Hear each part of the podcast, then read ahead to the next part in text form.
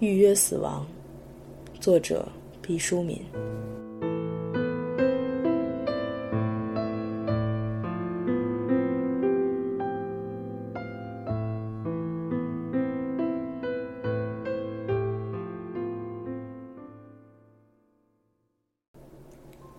九，一位志愿者站在我面前，我是那么不情愿用“志愿者”这个词来称呼他。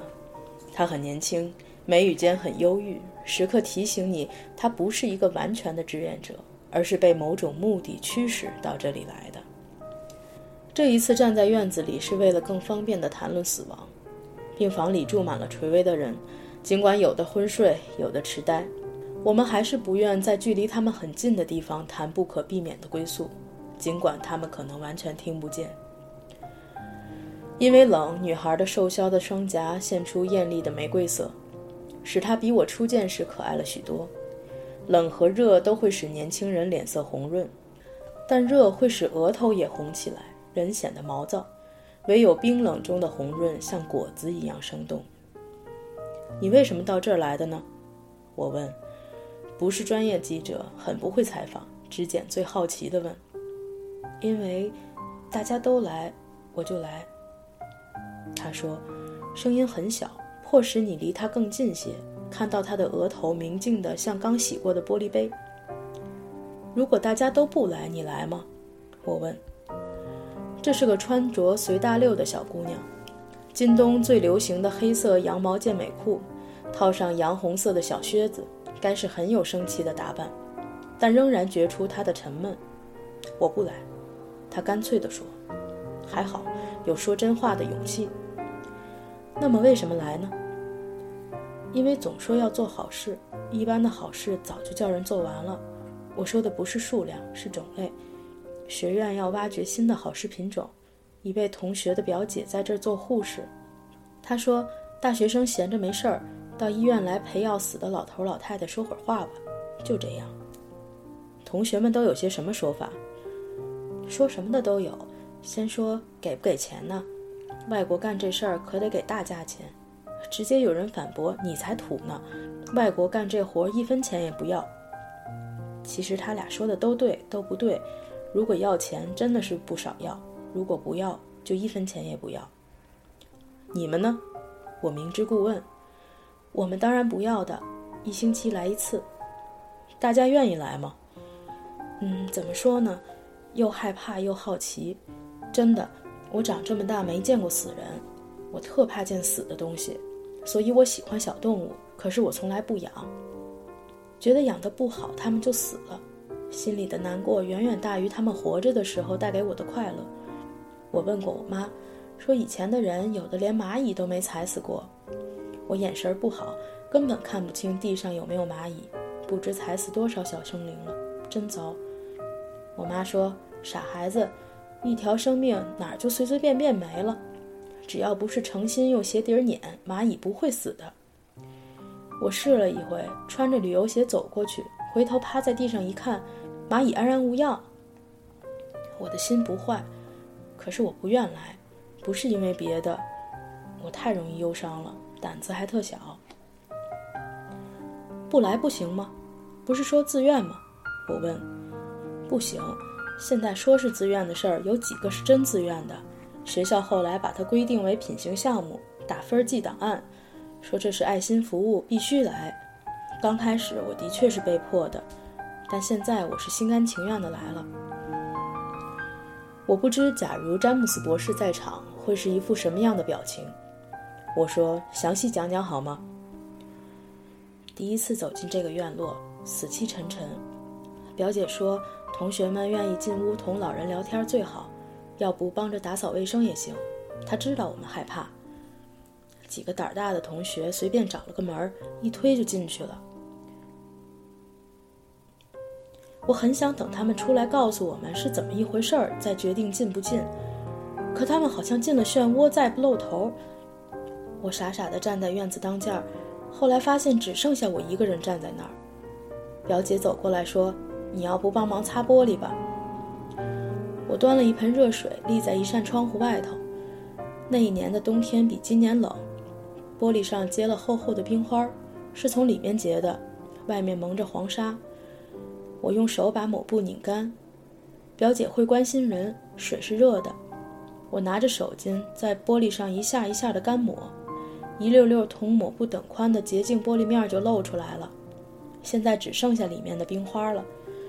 我是第一次那么仔细的观察冰花，像一棵棵圣诞树，笔直的立在透明的大厦里。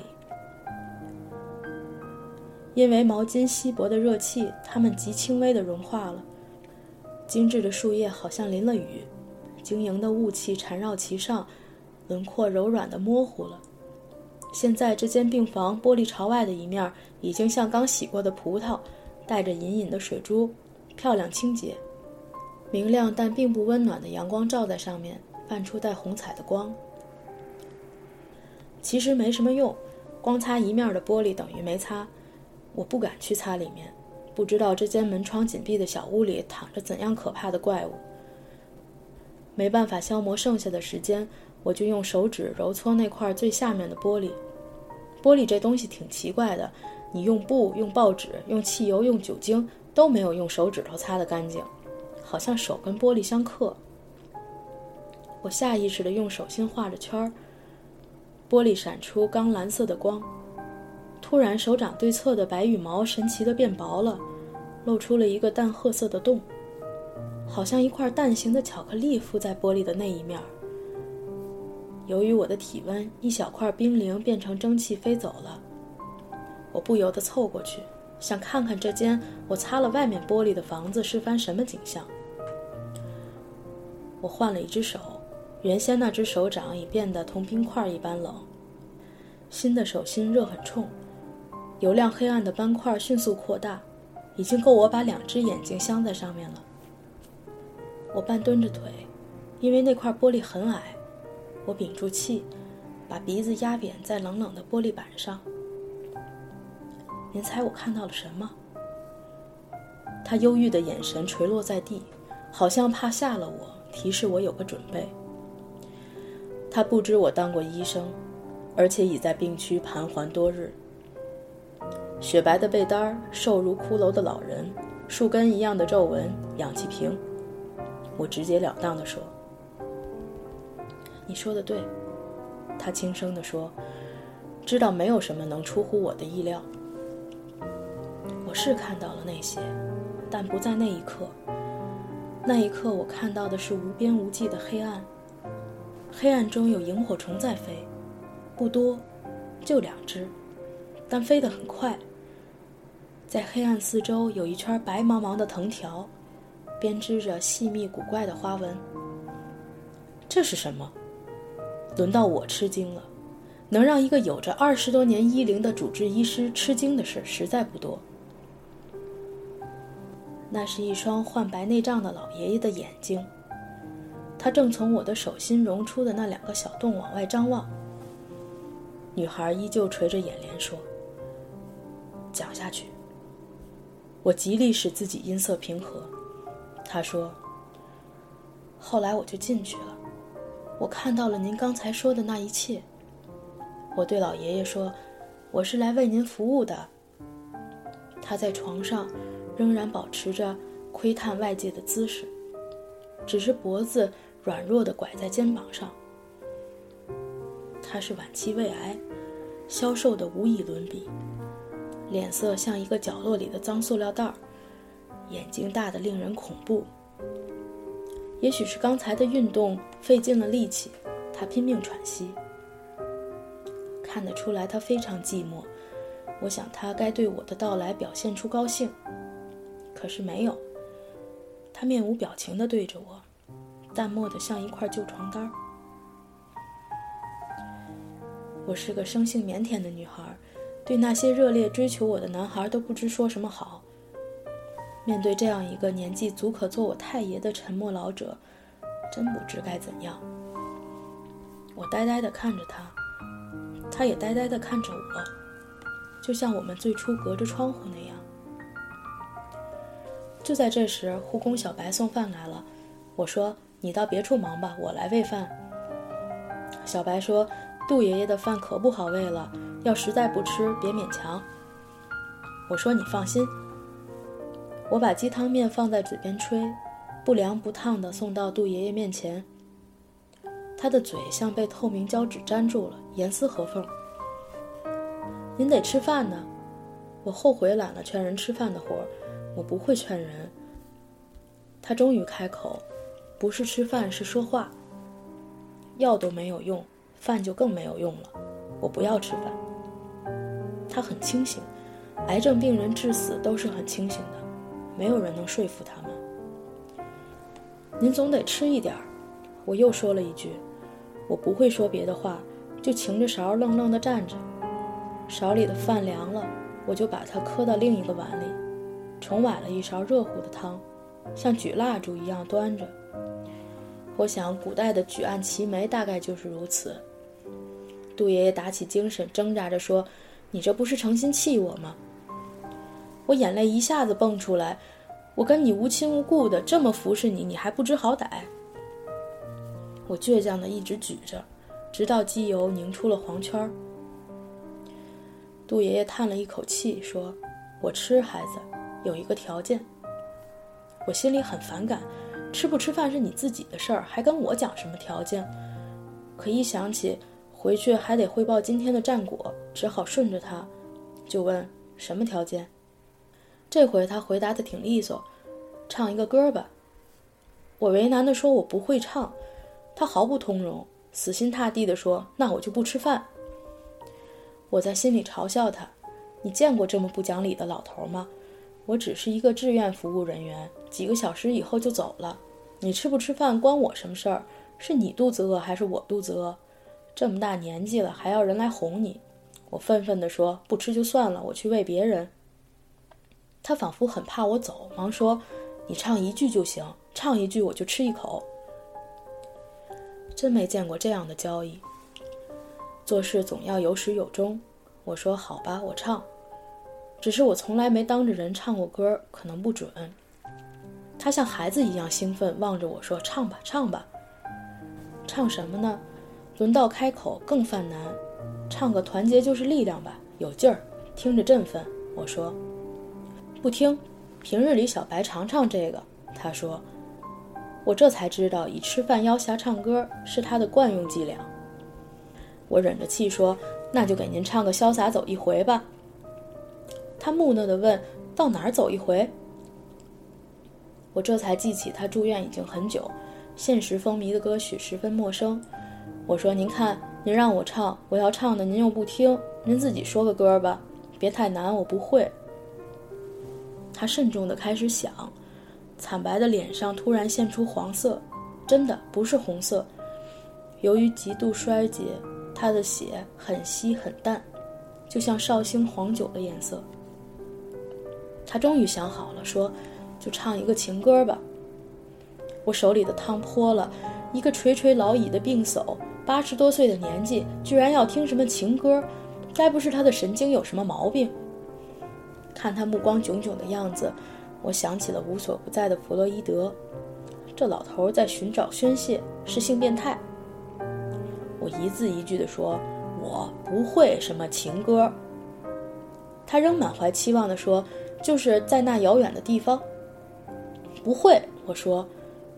他说：“那就一条大河也行。”我说：“也不会。”他好像觉察到了什么，试探地说：“都会的呀。你要记不清词了，我给你提。你说我一个二十岁的大学生用他八十岁的老头提醒吗？我还是硬邦邦的一口拒绝。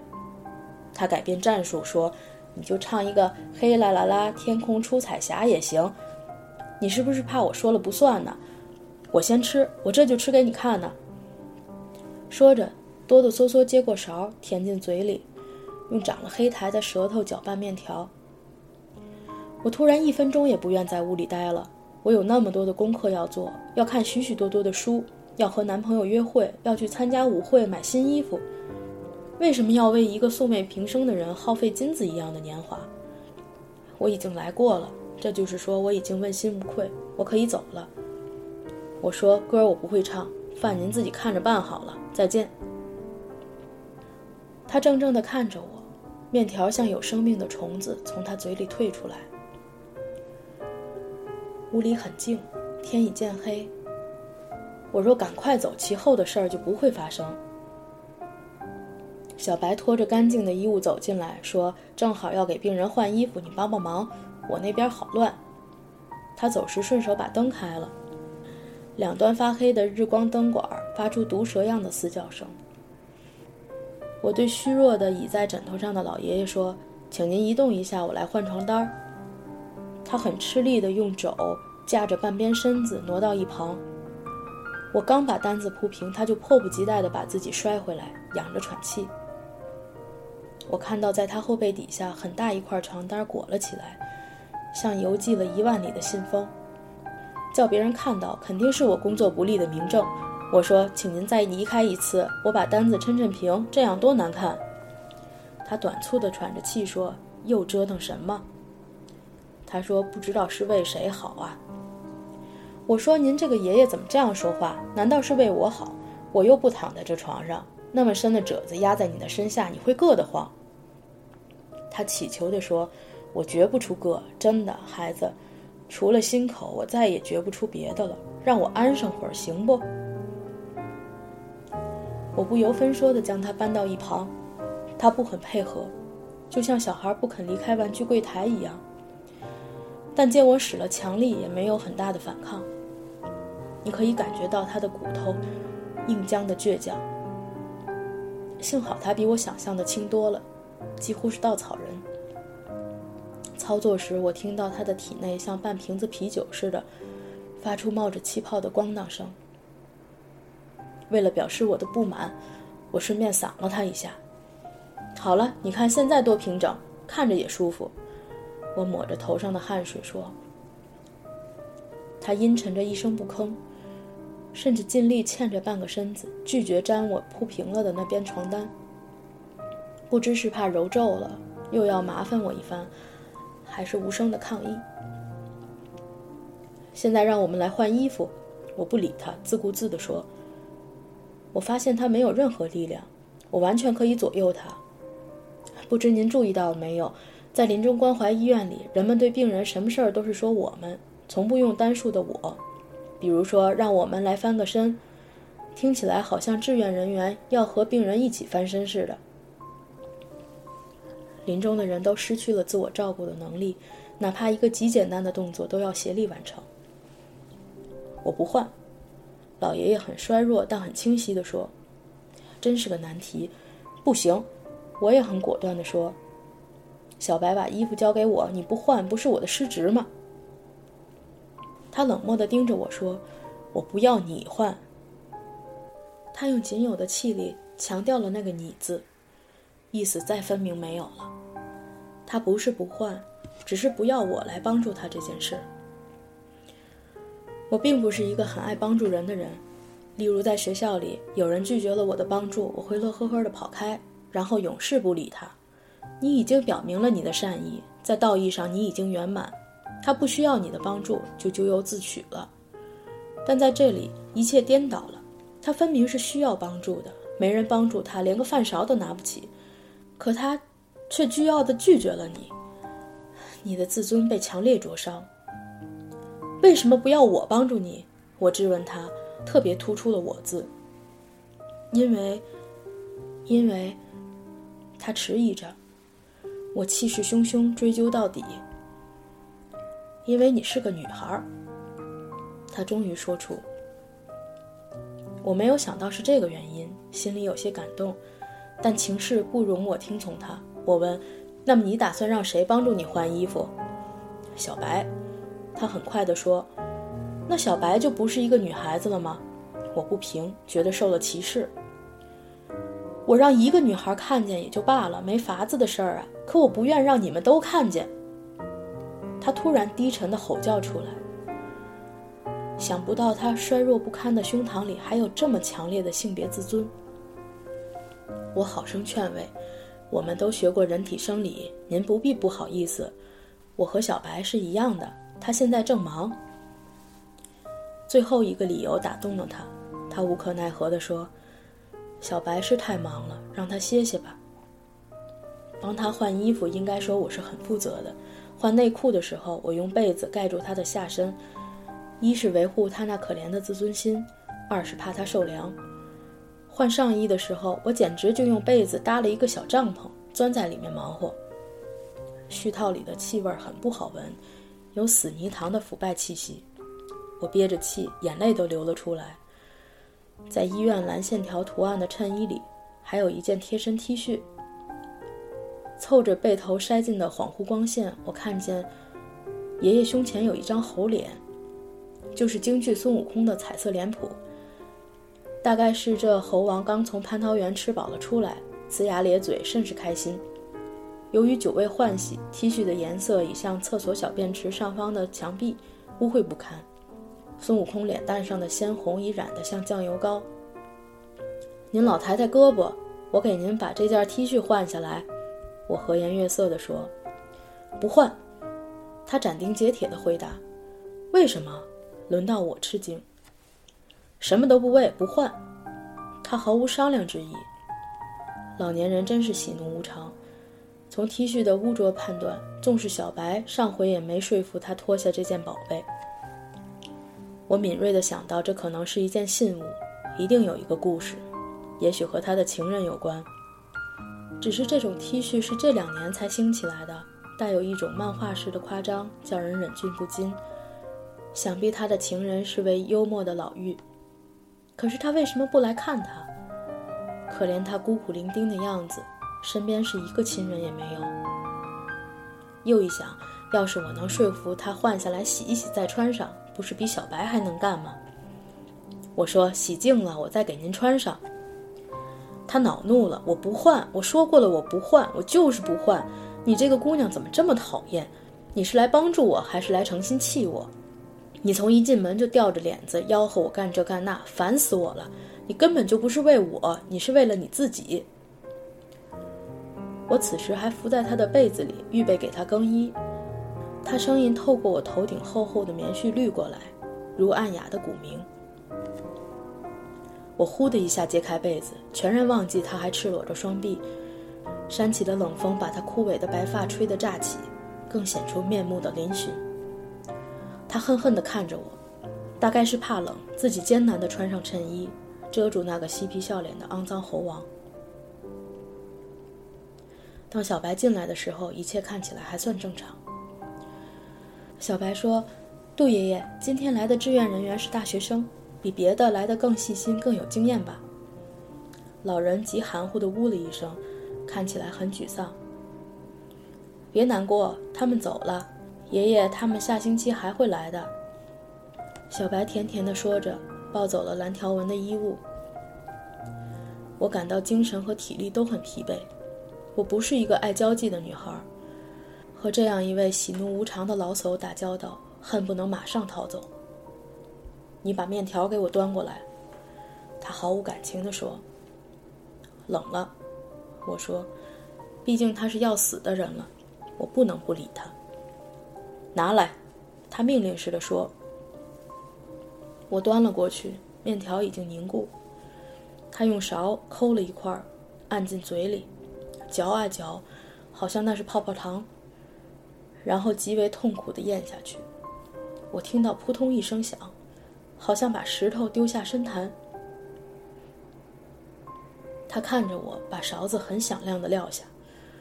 我控制着内心的嫌恶，尽量柔情说：“老爷爷，我走了，下周六我再来看您，祝您晚安。”他蜡烛般握着，无声无息。我小心翼翼地往外走。当我就要挑起厚重的棉门帘时，听到我的背后发出声音。你到这里来，应该是给人带来快乐。你这种哭丧脸的女孩，我再也不想见到你了。大而洪亮，简直可以成为咆哮。你绝不相信他出自一个病人。我急速跑出去，任泪水横流。这是一个老怪物，老疯子，他一定得了人世间最严重的神经痴呆——脑软化。他活着给世界带来丑恶，赶快死了吧！我用一个文明女孩所有想得出来的刻毒语言咒骂他，直到下个星期六。